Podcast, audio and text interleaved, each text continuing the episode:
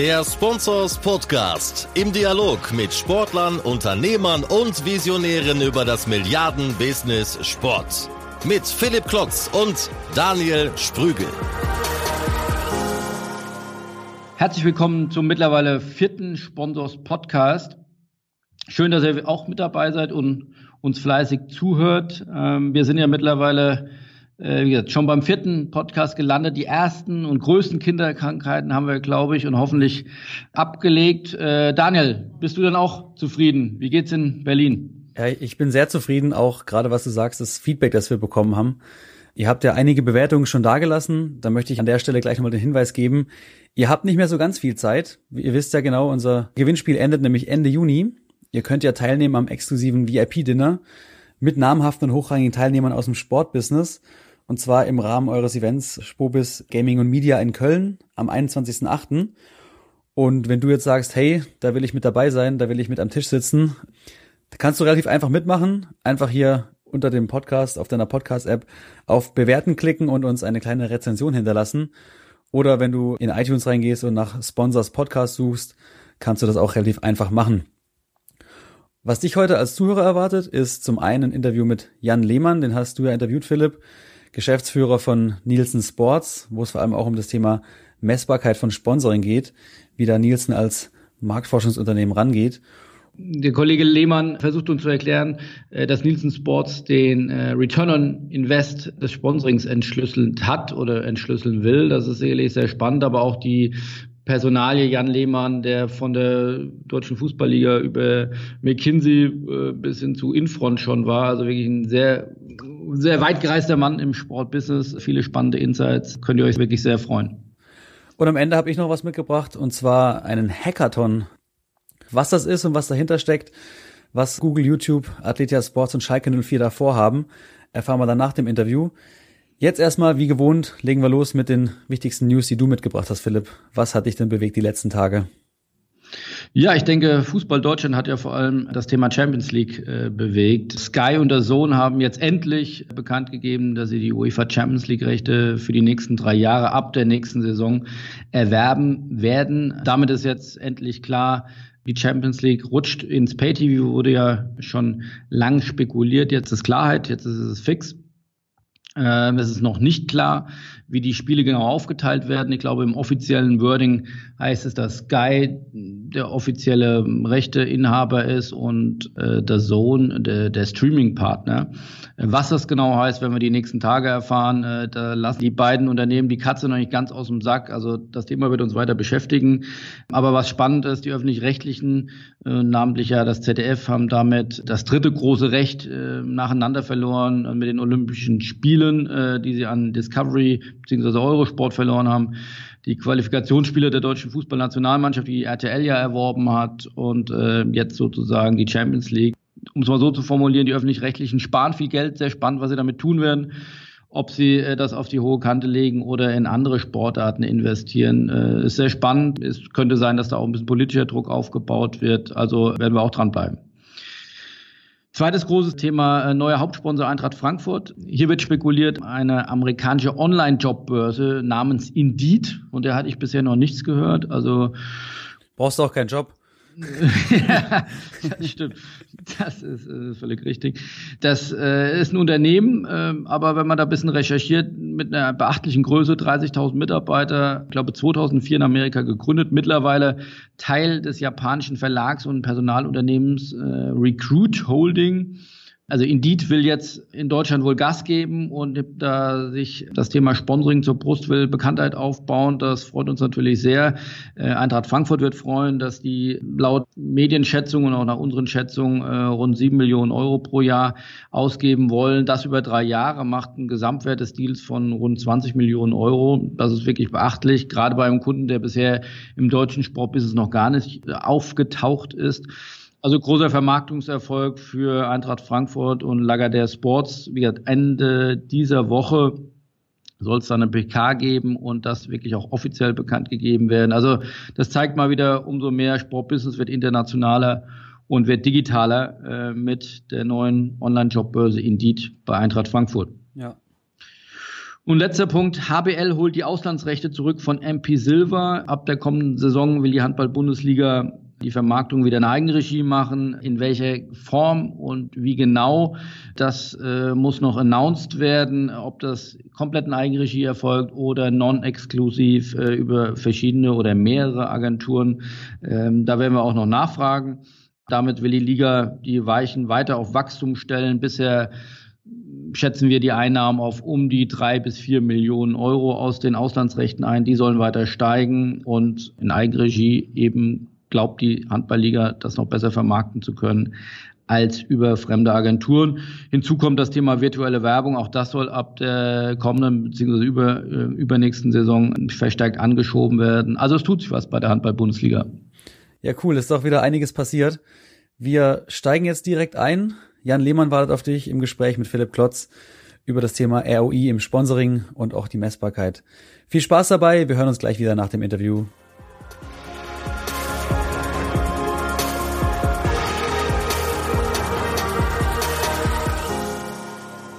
Hallo Jan, herzlich willkommen zum Sponsors Podcast.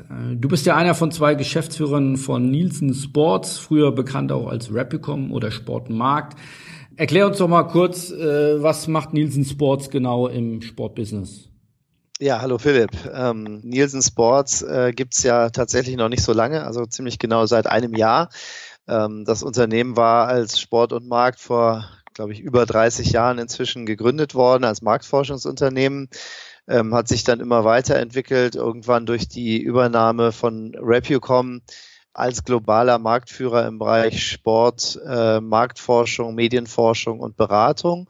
Und das tun wir eigentlich auch noch heute. Also Nielsen Sports ist ähm, im Rahmen von äh, Nielsen, äh, des, des äh, ebenfalls globalen Marktführers der Medien- und Marktforschung, äh, für, den, für das Segment Sport zuständig. Das heißt, unsere Kunden sind eigentlich alle Unternehmen oder alle Beteiligten an der Sportbranche. Das sind äh, Clubs, äh, Verbände, äh, das sind Medienunternehmen, Sponsoren, Agenturen, die sich mit Fragen beschäftigen, wie sie im Sportgeschäft ihre kommerzielle Arbeit im Endeffekt noch erfolgreicher machen können. Also wie sie mehr Geld einnehmen können, wie sie das eingesetzte Geld effizienter nutzen können. Wie viele Mitarbeiter seid ihr in Deutschland? Wir sind in Deutschland um die 150 Mitarbeiter, davon allerdings über die Hälfte in dem, was wir Operations-Bereich nennen. Also das ist, äh, oder Operations und IT, das sind die Bereiche, die sich um die äh, Produktion von Daten, um die IT, um Softwaresysteme etc. kümmern. Das sind eigentlich globale Aufgaben, die aber immer noch in Deutschland äh, angesiedelt sind. Und die knappe andere Hälfte sind die Kollegen und Mitarbeiter, die sich um den Markt Deutschland kümmern, also um Marketing, Vertrieb, Kundenservice, Produktmanagement etc. Was hat sich denn durch die Übernahme von Nielsen äh, verändert? Du warst ja auch äh, schon bei Repucom oder bist zu Repucom gestoßen, noch unter dem alten Branding, äh, dann auch mit überführt äh, oder mit dem Verkauf äh, an Nielsen Sports. Äh, was hat sich seitdem verändert? Ja, viel und wenig zugleich. Ähm, so komisch das klingen mag. Also oberflächlich natürlich erstmal die Farbe. Wir waren vorher grün, jetzt sind wir hellblau und äh, die Marke natürlich äh, nach außen hin. Intern bei uns hat sich eigentlich erstmal relativ wenig verändert. Wir haben eigentlich das gleiche Team, da hat sich wenig getan, aber wir arbeiten natürlich intensivst daran mit den Kollegen von Nielsen zusammen, die Dinge, also diese Dinge sind hauptsächlich Daten, ähm, die wir haben oder die eben auch Nielsen hat, so zusammenzuführen, dass wir daraus äh, Neues schaffen können. Also für unsere Kunden neue Produkte, neue Services, äh, neue Analysemethoden, eben vor allem durch die Kombination verschiedener Daten im Endeffekt, glaube ich, hat sich für unsere Kunden zunächst mal relativ wenig verändert. Äh, viele Dinge brauchen einfach ein bisschen Zeit, um sichtbar zu werden, aber wir arbeiten an vielen Sachen, die auch sicherlich im, im Lauf dieses Jahres noch sichtbar werden. Kann man das auf den Punkt bringen? Was kann Nielsen, was, was Rapicon nicht konnte? Ja, man kann das auf den Punkt bringen, ist schwierig in einem Satz, aber ähm, Nielsen ist ähm, eigentlich so aufgebaut, dass es zwei wesentliche Geschäftsbereiche hat. Äh, Nielsen nennt das Buy und Watch und die Namen sind ja relativ selbsterklärend. Äh, Im Watch-Bereich wird untersucht, was Menschen sehen und wahrnehmen. Das bezieht sich natürlich hauptsächlich auf Werbung. Ähm, also äh, was nehmen Menschen an Werbung wahr und wie nehmen sie es wahr und wer nimmt es wahr? Und im Beibereich wird untersucht, was Menschen kaufen.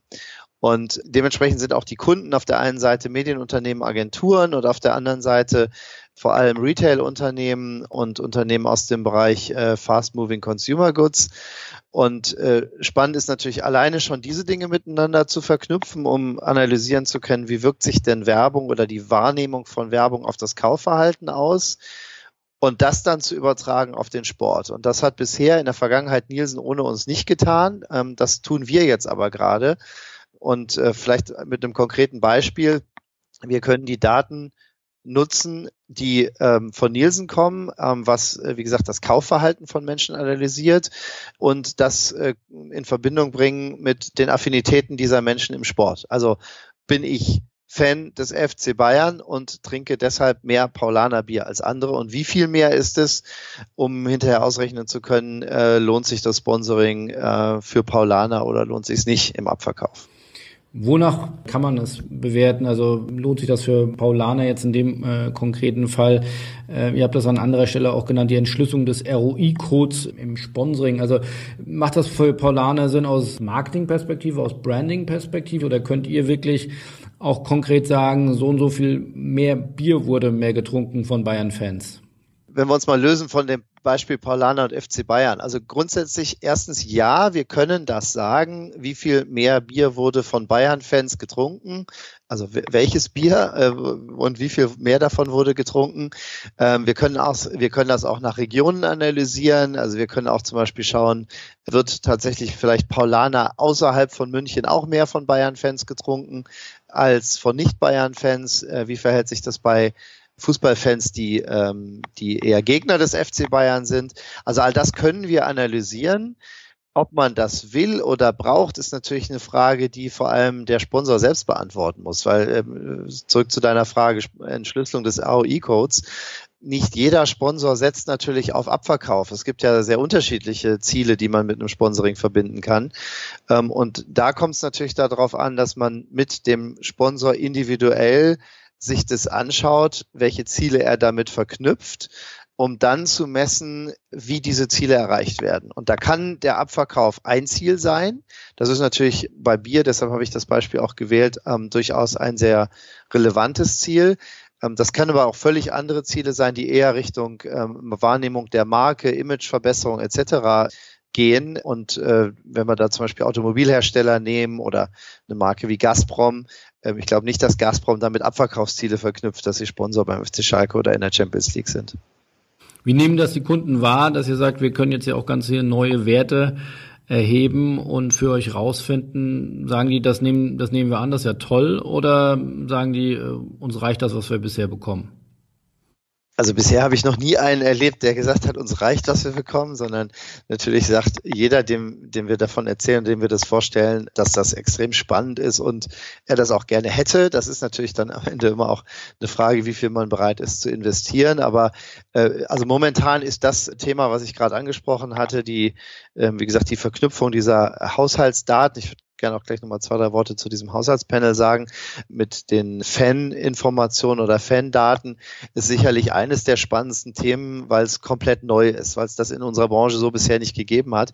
Und da reden wir natürlich mit vielen unserer Kunden drüber, sei es die Sponsoren, die daran Interesse haben, sei es natürlich auch äh, jetzt mal insbesondere ähm, äh, Clubs aus der Fußball-Bundesliga oder die, die großen Agenturen, die sich genau mit den Fragen beschäftigen. Denn man wird einem Sponsor gegenüber immer mehr rechtfertigen müssen, warum denn die sehr hohen Summen gerechtfertigt sind, äh, zu investieren.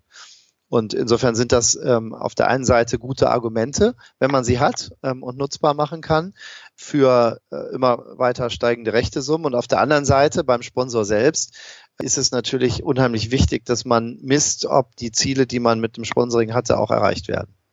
Ja, du hattest eben vom dem Haushaltspanel äh, gesprochen, das ihr analysiert. Was hat's damit genau auf sich? Äh, ich denke, da kann nicht jeder sofort einordnen, was das ist. Ja, das Haushaltspanel ist ein Panel, äh, was äh, Nielsen aufgesetzt hat. Ähm, Panel bedeutet, da werden 20.000 Haushalte, das sind 40.000 Menschen, genommen und angesprochen und diese Menschen scannen zu Hause jedes Produkt, was sie gekauft haben so dass man genau weiß, wer in dem Haushalt hat was gekauft, wo, wann hat er es gekauft und wo hat er es gekauft.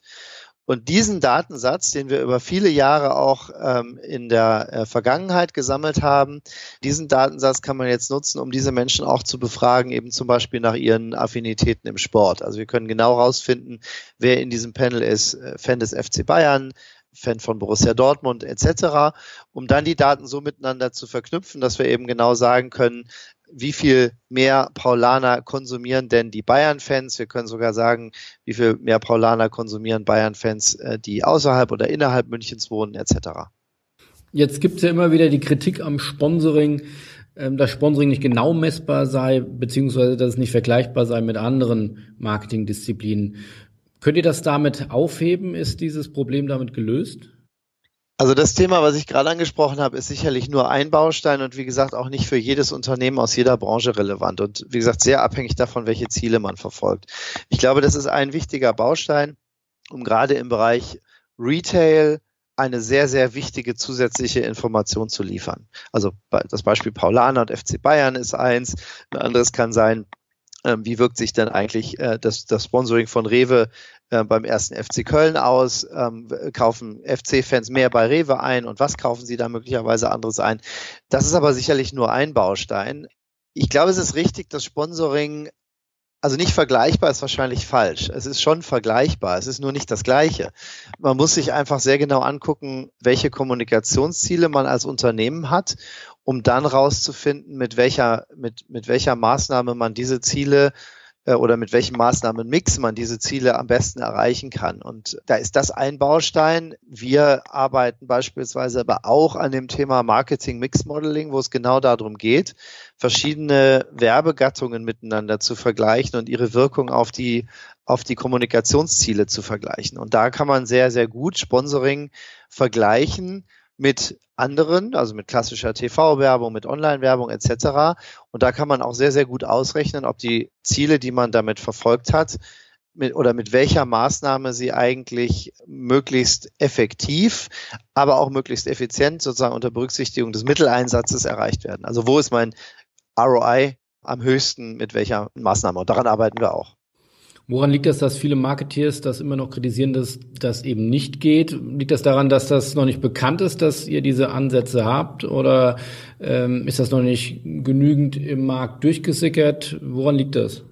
Ich weiß gar nicht, welcher Marketeer das eigentlich kritisiert. Also mein Eindruck ist, dass äh, diese Kritik sehr häufig ähm, aus äh, Ecken kommt, in denen man aus welchen Gründen auch immer nicht mit Sponsoring arbeiten möchte. Also vielleicht klassische Werbeagenturen, ähm, die eigentlich Mediaagenturen äh, oder Mediaagenturen, genau, die eigentlich das sehr, sehr gerne sehen, wenn ihnen große Budgets zur Verfügung gestellt werden und sie die dann nach Gutdünken verteilen können. Gutdünken ist vielleicht jetzt ein bisschen überspitzt, aber ähm, da spielt dann Sponsoring in der Regel eine weniger große Rolle und da hat man vielleicht auch ein Interesse daran, die Gattung Sponsoring auch eher schlecht zu reden.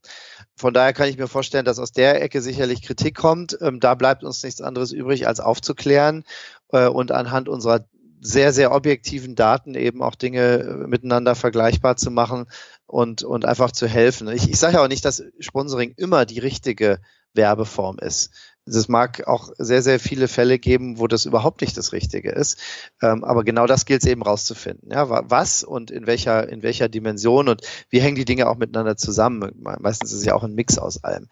Ob da jetzt Kritik auch in unserer Branche laut wird, also ja, es gibt sicherlich den einen oder anderen, der so Worte wie Logo, Friedhofe etc. benutzt ich glaube, dass da immer mehr Beteiligte äh, in dem Business auch ähm, durchaus wissen, wie man sich mit diesen Themen auseinandersetzen muss und was man tun muss, um seine Ziele zu erreichen. Und äh, das sind sicherlich auch die, mit denen wir zusammenarbeiten, wo es dann nämlich genau darum geht, zu sagen, ähm, ich platziere nicht nur mein Logo auf irgendeiner Bande, sondern ich möchte bestimmte Ziele erreichen ähm, und ich entwickle Maßnahmen, um die zu erreichen. Und dann ist die, das Logo auf der Bande eine dieser Maßnahmen und am Ende messe ich, ob ich meine Ziele auch erreicht habe. Und ähm, diejenigen, die das tun, übrigens, die ihren Erfolg messen, sind hinterher, das haben wir, das haben wir bei einer Umfrage unter Marketingentscheidern auch rausgefunden, die sind hinterher auch in der Regel zufriedener mit ihren Maßnahmen. Also sprich, die erreichen ihre Ziele auch besser. Also wer sich am Anfang Ziele setzt und die, die Zielerreichung auch misst, ist letztendlich auch zufriedener mit seinen Maßnahmen als diejenigen, die das nicht tun. Siehst du eine prosperierende Zukunft für das Themenumfeld Sponsoring? Äh, wenn wir nach links und rechts gucken, gerade in den großen Präsentierteller Fußball-Bundesliga ist nach unserer Meinung äh, eine Entwicklung zu beobachten, wo ich sage, auf der einen Seite Top-Plattformen wie Top-Clubs wie FC Bayern, wie Borussia Dortmund, äh, die große Partner für große Summen an sich binden, die auch ein Stück weit vielleicht weggehen vom klassischen Sponsoring, Visibility hin zu Partnerschaften, wo ich auch äh, Geschichten entwickle über Jahre auf der anderen Seite viele kurzzeitige Einbucher auf TKP-Basis, auf LED-Bandenbasis, also mediagetrieben, ähm, was ja nicht das klassische Sponsoring-Ziel beinhaltet, wirklich ein langfristiges Thema ähm, subtil und äh, über verschiedene Plattformen zu spielen siehst du das als Gefahr für das Sponsoring, wo ich sage, das wird Überhand nehmen und das Sponsoring, wie wir es verstehen, langfristig äh, auf vielen unterschiedlichen Plattformen auf unterschiedlichsten Ebenen aktiviert, das wird zurückgehen oder glaubst du, das ist nur eine kurzzeitige Delle und äh, der Markt Sponsoring wird weiter prosperieren? Ich weiß gar nicht, ob das ein Trend ist. Ähm, ich sehe es eigentlich eher sogar genau andersrum. Beides hat seine Berechtigung und beides kann auch funktionieren und existieren. Wie gesagt, es kommt darauf an, welche Ziele man verfolgt und ob man die mit diesen Maßnahmen erreicht. Ob man mit einer kurzfristigen Media-Einbuchung auf irgendeiner Bande am Ende irgendetwas erreicht, muss man messen. Würde ich tendenziell eher in Frage stellen, gibt's aber sicherlich. Meine Wahrnehmung ist aber eigentlich, dass der Trend ein ganz anderer ist, dass äh, früher sehr, sehr viel eher klassisch eingebucht wurde, häufig auch auf Basis von persönlichen Beziehungen zur Agentur und dann wurde halt geguckt, wo man noch was frei hat und dann wird das zu einem guten Preis dahingeschoben, dass sich das aber eher genau in die andere Richtung entwickelt, nämlich tatsächlich zu großen langfristigen Partnerschaften, die am Ende beide Partner auch nutzen. Und äh, das sehen wir ja auch im Ausland beispielsweise. Ähm, also ich glaube, es wird beides geben, aber ich sehe eher den Trend in diese Richtung. Und äh, das hast du gerade den FC Bayern angesprochen, die natürlich irgendwo Vorreiter sind in Deutschland. Aber wenn man so ein bisschen über den Tellerrand hinausschaut und sieht, was in anderen Märkten passiert, gerade in den USA, wo ja in vielen Sportarten Logopräsenz gar nicht so im Vordergrund steht wie in Deutschland. Gerade da sieht man ja, wie viel Wert beide Seiten auf diese Partnerschaften und die Entwicklung dieser Partnerschaften legen. Also insofern sehe ich jetzt, um die Frage zu beantworten, eher die Tendenz dahin, dass sich, äh, dass sich wirklich Partnerschaften äh, weiterentwickeln und vor dem Hintergrund und natürlich auch vor anderen Hintergründen, zum Beispiel Stichwort Digitalisierung, glaube ich, dass wenn man Sponsoring weit fasst und nicht nur das, die klassische Werbe-Logo-Platzierung damit meint, dass das natürlich ähm, nach wie vor extrem viel Potenzial hat. Weite Definition von Sponsoring, das ist natürlich auch eine entscheidende Frage. Äh, ich würde jetzt gerne mal alles in einen Topf werfen, wenn du vergleichst. Äh, unterschiedliche Marketingdisziplinen. Kann man das sagen? Also wer, wenn nicht ihr als Nielsen am Ende sagen könnte, was funktioniert denn jetzt wirklich aus Unternehmenssicht äh, global gesehen? Also kann man da ein Ranking erstellen? Welche Marketingdisziplin ist am erfolgreichsten, ist am effizientesten? Ich weiß, abhängig von Zielen, aber ich weiß zum Beispiel, die Telekom hatte mal vor, glaube ich, zwei, drei Jahren so eine Studie erhoben, da kam Sponsoring, glaube ich, auf Platz drei. Das ist ja, glaube ich, ein sehr erfreulicher Wert aus Sportbusiness-Sicht. Gibt es da für euch auch ein Ranking, wo sagt, äh, Sponsoring ist in den Kommunikations- und Branding-Abteilungen der, der Marketingunternehmen an Position XYZ gerankt? Also ich glaube, glaube dir gerne, dass du als Journalist so ein Ranking haben möchtest. Ein Ranking könnte man vielleicht nach Größenordnung machen, sagen, wie viel Geld wird eigentlich wofür ausgegeben. Ich glaube, ein Ranking zu sagen, Sponsoring wirkt am drittmeisten unter allen äh, Werbegattungen, das wäre meiner Meinung nach viel zu oberflächlich und, und nicht sinnvoll. Sorry, wenn ich es nochmal äh, betone, aber natürlich hängt das extrem von den Zielen ab, die man verfolgt. Und äh, je nach Stadium, in dem sich ein Unternehmen oder ein Produkt befindet, sind einfach unterschiedliche Werbegattungen besser oder schlechter geeignet. Und dann gibt es eben, da gibt es Situationen, da ist Sport und dann ist ja auch immer die Frage, wenn Sportsponsoring, was ist denn dann das Richtige? Ja, ist es das Richtige bei einem großen Bundesliga-Club aufs Trikot zu gehen? Ist es das richtige äh, Namenspartner in einer ähm, beispielsweise Basketballliga zu werden? Oder ist es eher das Richtige in einem, in einem digitalen Umfeld, äh, vielleicht rund um die Bundesliga aktiv zu sein? Also da gibt es ja auch noch völlig unterschiedliche Möglichkeiten. Also das, das kann man so pauschal nicht sagen. Aber was man wenn man sich mal die Entwicklung bestimmter Märkte und Zahlen anguckt, schon sagen kann, der Werbemarkt in Deutschland ist in den letzten zehn Jahren tendenziell rückgängig. Ähm, also die Gesamtausgaben für Werbung, ich habe jetzt nicht die ganz aktuellen Zahlen, aber bis 2015 ist leicht zurückgegangen. Dagegen ist der Markt für Sportsponsoring im gleichen Zeitraum um 30 Prozent gestiegen. Das ist ja schon mal ein Zeichen dafür, dass offensichtlich Werbetreibende Sponsoring als relevante und teilweise eben besser geeignete Werbeform sehen. Sonst würden sie ja nicht ihr Geld umschiften. Gleiches gilt natürlich für digitale Medien im Vergleich zu TV. Auch da sehen wir eine Verlagerung von Geldern. Also ein, ein Markt, der insgesamt tendenziell stagniert. Da gehören in diesem Markt aber Sponsoring, genauso wie alles rund um digitale Werbung zu den Gewinnern. Und es gibt eben auf der anderen Seite auch bestimmte Verlierer. Beispielsweise Print. Beispielsweise Print. Aber, Aber das, ist, das äh, ist, ist sicherlich ein anderes Thema. Ich würde gerne mal einen Fokus legen auf eine spannende Studie, finde ich, die ihr rausgebracht habt, beziehungsweise eine Übersicht der kommerziellen oder Commercial Trends äh, 2017. Äh, da seid ihr insgesamt auf zehn gekommen. Wir werden jetzt nicht die Zeit haben, auf jeden einzelnen einzugehen. Aber was sind für dich die wichtigsten Commercial Trends für das Sport-Business-Jahr 2017? Ja, in der Tat ist es auch da schwierig, sich auf ein, zwei zu fokussieren. Die Zahl 10 ist natürlich auch ähm, gewissermaßen ein bisschen willkürlich. Ich glaube, über ein Thema haben wir gerade schon gesprochen, nämlich das Thema Entschlüsselung des Sponsorship ROI Codes. Also sich immer mehr damit zu befassen, erreiche ich eigentlich meine Ziele und wie kann ich das messen? Und da stehen einfach immer mehr Möglichkeiten zur Verfügung, das zu tun. Das ist ein Trend, den wir sehen. Und wenn, wenn wir von Trends sprechen, dann sind das ja auch globale Trends und nicht unbedingt nur in Deutschland. Wir sehen das aber insbesondere aus den USA auch immer relevanter werden. Andere Themen, die wir als äh, globale Trends wahrnehmen, ist einmal alles rund um äh, Medienkonsum und das gesamte Verhalten und eben dann auch Mediennutzungsverhalten von Menschen. Also was ich damit meine ist, dass wir gesehen haben, dass sich, sag mal, der, der Mensch, äh, wenn man das mal so allgemein sagen kann, in unserer Volkswirtschaft und in vergleichbaren Volkswirtschaften für immer mehr Themen interessiert, aber dafür für einige Themen auch oder für die wesentlichen Interessen umso weniger. Also äh, was das heißt ist, wenn ich mich früher vielleicht für drei, vier Sachen wirklich intensivst interessiert habe und als meine Hobbys angegeben habe, dann sind das heute eher zehn. Dafür ist das Interesse an Einzelnen davon aber tendenziell weniger geworden. Das Einzige, was da übrigens rausragt quasi, ist in Deutschland der Fußball. Und das führt natürlich dazu, gleichzeitig mit einer, Achtung, Buzzword, Fragmentierung der Medienlandschaft, dass natürlich auch die Menschen auf immer mehr Kanälen und Plattformen Medien konsumieren und Inhalte konsumieren. Und das ist insofern ein ganz wichtiger Trend, weil halt ähm, es nicht mehr reicht, jetzt für einen Sportrechteinhaber beispielsweise, aber genauso auch für ein Medienunternehmen, einfach über einen Kanal alles zu machen. Ich glaube, das ist auch relativ klar und nichts Besonderes, was ich jetzt gerade sage, sondern ich muss versuchen, meine Zielgruppe, die auf ganz, ganz vielen Plattformen, ähm, vor allem natürlich inzwischen online unterwegs ist, auch überall mit, mit dem an der Stelle relevanten Inhalt zu erreichen.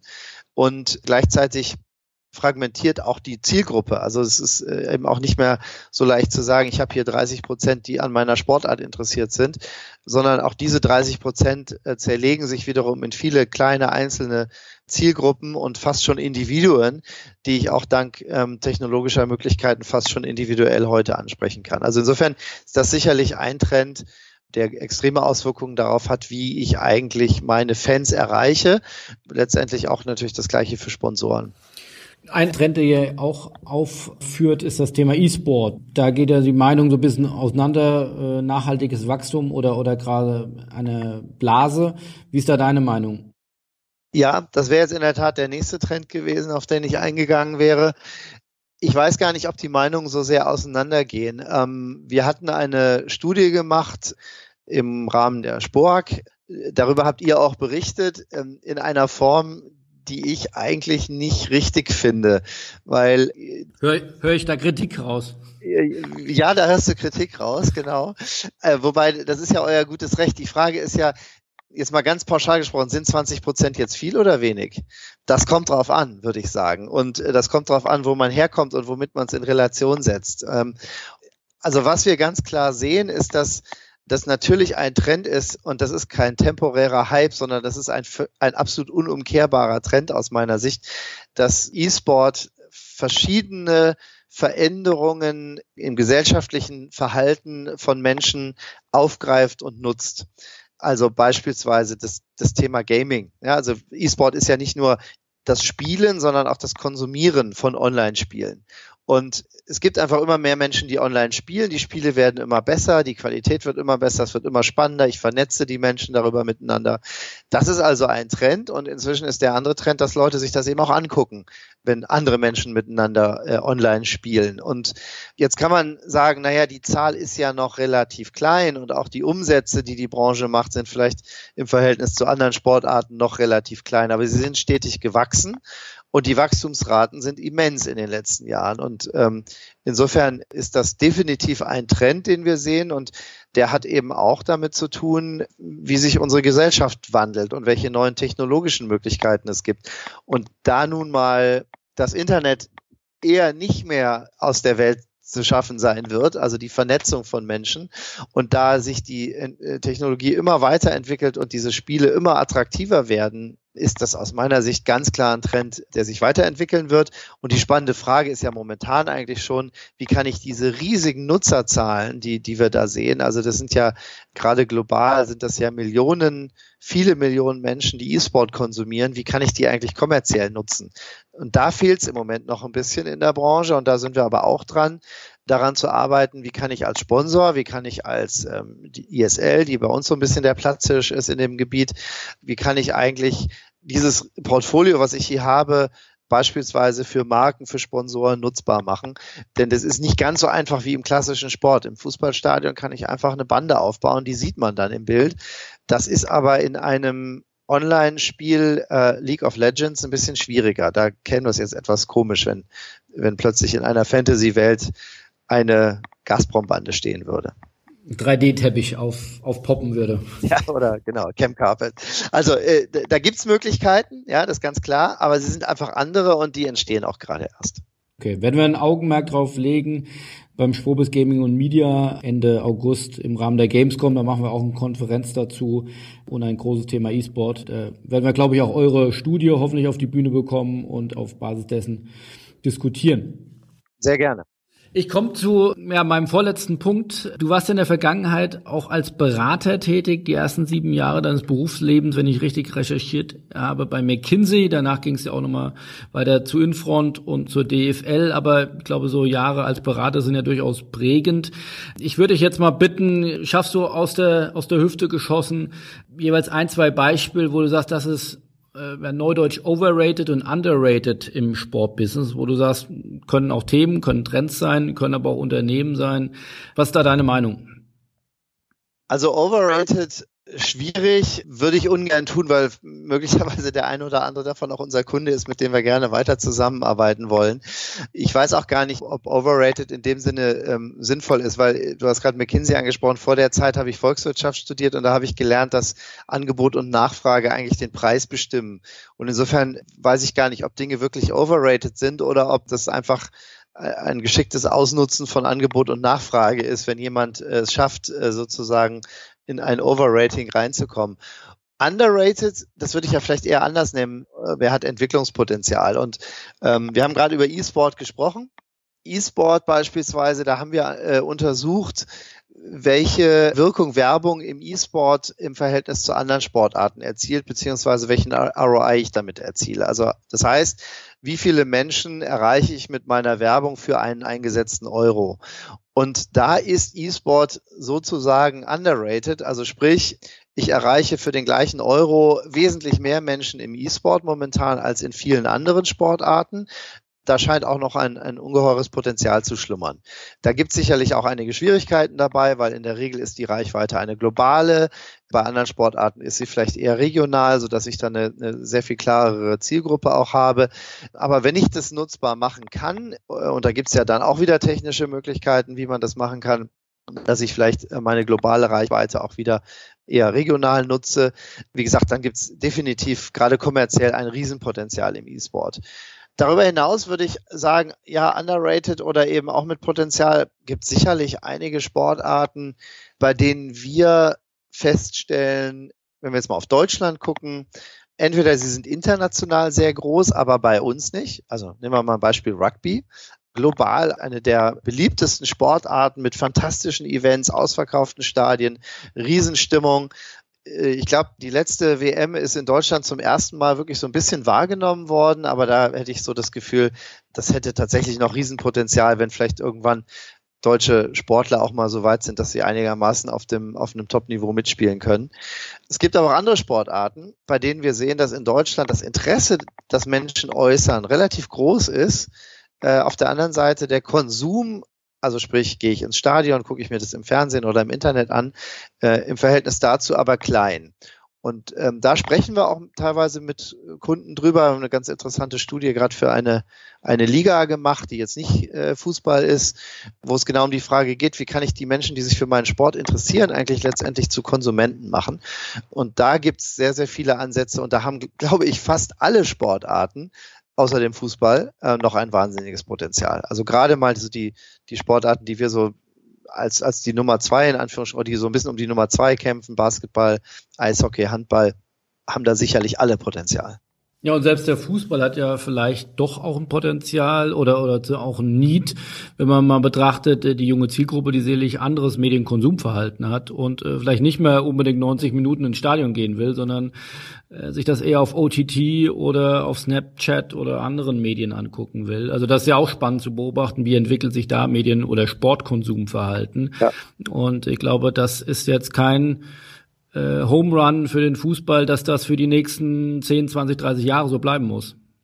Nee, absolut nicht. Äh, also den Fußball im Kontext von underrated äh, zu ähm, erwähnen, hätte mir jetzt ferngelegen. Ähm, deshalb weiß ich auch gar nicht, ob das ein Potenzial ist.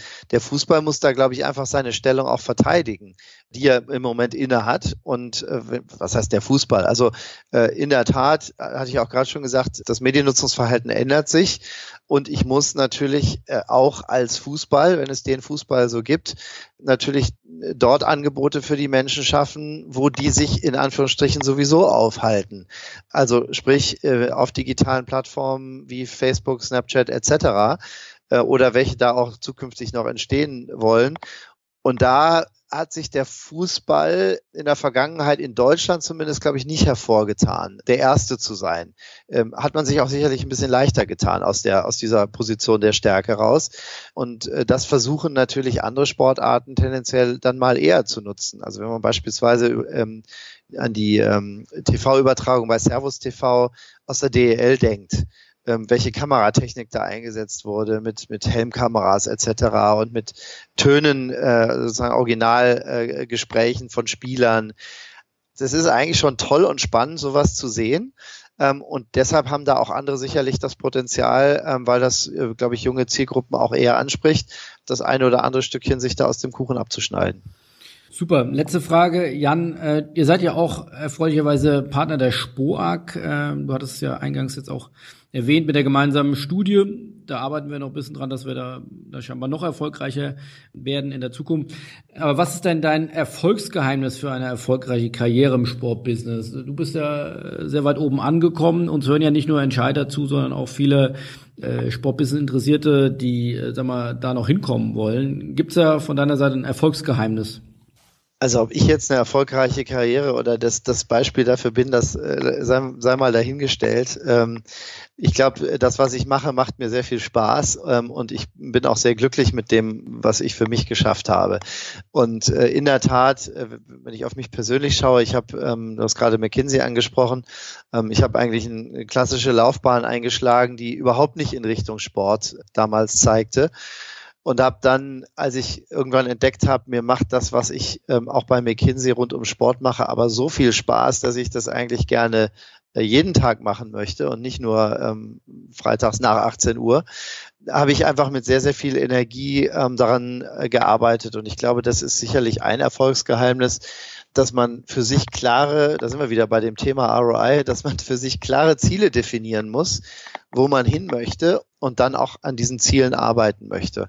Und äh, ich glaube, im Sport ist sehr, sehr wichtig, ein Netzwerk zu haben das man sich aufbauen muss. Und ähm, das ist auch keine Sache, die über Nacht passiert.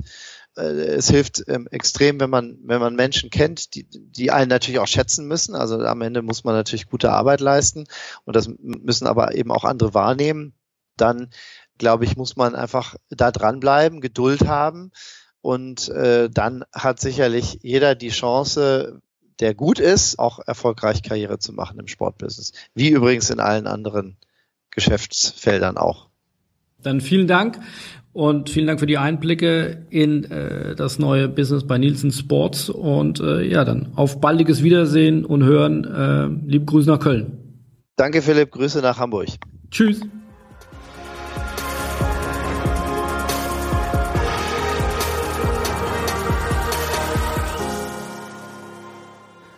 So, da sind wir wieder zurück.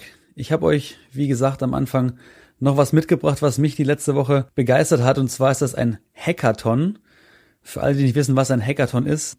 Ein Hackathon ist ein Event, an dem Entwickler zusammenkommen, also Entwickler, Softwareentwickler, und zusammen an bestimmten Themen, zum Beispiel Software- oder Hardwareprodukten arbeiten. Klingt alles mal ein bisschen technisch. Ich sage euch aber auch, was es mit dem Sportbusiness zu tun hat. Und zwar wird am 21.08. auf dem Spobis Gaming und Media, ebenfalls im Rahmen der Gamescom, ein Hackathon stattfinden, und zwar organisiert von Athletia Sports, zusammen mit Google und YouTube und Schalke 04. Es geht vor allem um das Thema Livestreaming und Innovationen im, im Sportstreaming unter dem Motto Become Your Own Director. Das heißt, die, die Entwickler werden sich da zusammensetzen. Es sind, glaube ich, knapp 40 Entwickler. Die bekommen insgesamt fünf verschiedene Aufgabenstellungen mit dem Ziel letztendlich dann auch neue innovative Softwarelösungen für die Sportmedienbranche zu entwickeln. Sehr spannend vor allem auch, weil das Ganze wird organisiert, wie gesagt, von Athletia Sports und Slide, auch einem Sportbusiness-Technologiehersteller. Auch, dass die großen Partner wie Google und YouTube extra aus den USA Fachmänner rüberschicken, die den Hackathon im Endeffekt auch mit leiten und bewerten, finde ich ein Riesensignal, gerade in Richtung Technologie im Sport nach Deutschland auch zu holen. Und auch recht spannend ist, dass in der Jury auch der Andreas Heiden von der Bundesliga zum Beispiel sitzt, von der DFL, und auch der Moritz Becker-Schwarz von Schalke 04. Was erwartet man von so einem Hackathon? Ich finde es ganz spannend. Ich habe einen Case mitgebracht, den ich schon mal gehört habe, und zwar Manchester City. Hat, glaube ich, schon zum zweiten Mal 2016 und auch Anfang 2017 einen Hackathon veranstaltet. Ebenfalls mit Google. Und da war eben die Idee vorweg, nicht ein neues Livestreaming-Angebot zu finden, sondern eben auch die innovativen Technologien zu nutzen, um eben Man City-Fans global zu vernetzen, was eines der wichtigsten Ziele ist von Manchester City. Da hat am Ende ein Team gewonnen, glaube ich 5000 Dollar war der Preis oder Pfund, das ein Armband programmiert hat, mit dem der Träger eben direkt mit der Man City App verbunden ist und weltweit sich eben mit anderen Fans connecten kann. Ist im Endeffekt ein spannendes Thema, Philipp. Das Ganze findet auf dem Spobis statt. Gibt's noch was, was du noch dazu sagen kannst? Das ist ja schön, dich haben wir ja schon mal begeistert zu haben. Ähm, in der Tat äh, war ich da nicht so ganz unbeteiligt an der Sache, habe das lange Wochen mit Lukas ausgeheckt und, und in der Tat war das äh, seine Idee, aber äh, so ganz ohne uns geht's ja auch nicht bei der Konferenz. Von Räumlichkeiten über das äh, nötige WLAN äh, äh, bis hin zur, zur Kommunikation. Also wie du das schon umrissen hast, äh, wir gehen da auf die auf die Suche nach der Stecknadel im Heuhaufen, äh, Entwickler aus dem Sport zusammenzubringen. Äh, ich hoffe, das werden in Zukunft ein paar mehr, aber wir werden da noch andere Medienpartner, unter anderem äh, hoffentlich Sporttechie und, und andere bekannte Technologie äh, Medien äh, zusammenbringen und äh, da wirklich ein neues Feld aufmachen. Also wir sind da sehr gespannt. Wir haben da tolles Feedback bekommen. Ist aber wirklich ein völlig neues Feld, aber wir müssen ja neu denken und, und ausprobieren und äh, wir hoffen, dass das äh, sehr positiv ankommt. Das ist auch genau mein Motto. Neu denken, Dinge ausprobieren. Umso besser, Philipp. Ich glaube, wir sind am Ende angekommen. Das soll es auch gewesen sein für diese Woche. Wir hören uns alle wieder in zwei Wochen. Ist da noch irgendwas, was dir auf dem Herzen liegt oder wie geht's dir? Ich habe nichts mehr auf dem Herzen. Äh, genießt den Sommer und bleibt uns treu. Hört mal wieder rein und dann hören wir uns hoffentlich in, in zwei Wochen wieder. Und bevor du jetzt äh, die App zumachst, bewerten nicht vergessen. Gewinnspiel läuft noch bis Ende Juni. Wir haben Dank zu sagen und freuen uns auf euch in zwei Wochen wieder. In diesem Sinne macht's gut und ciao, ciao. Tschüss.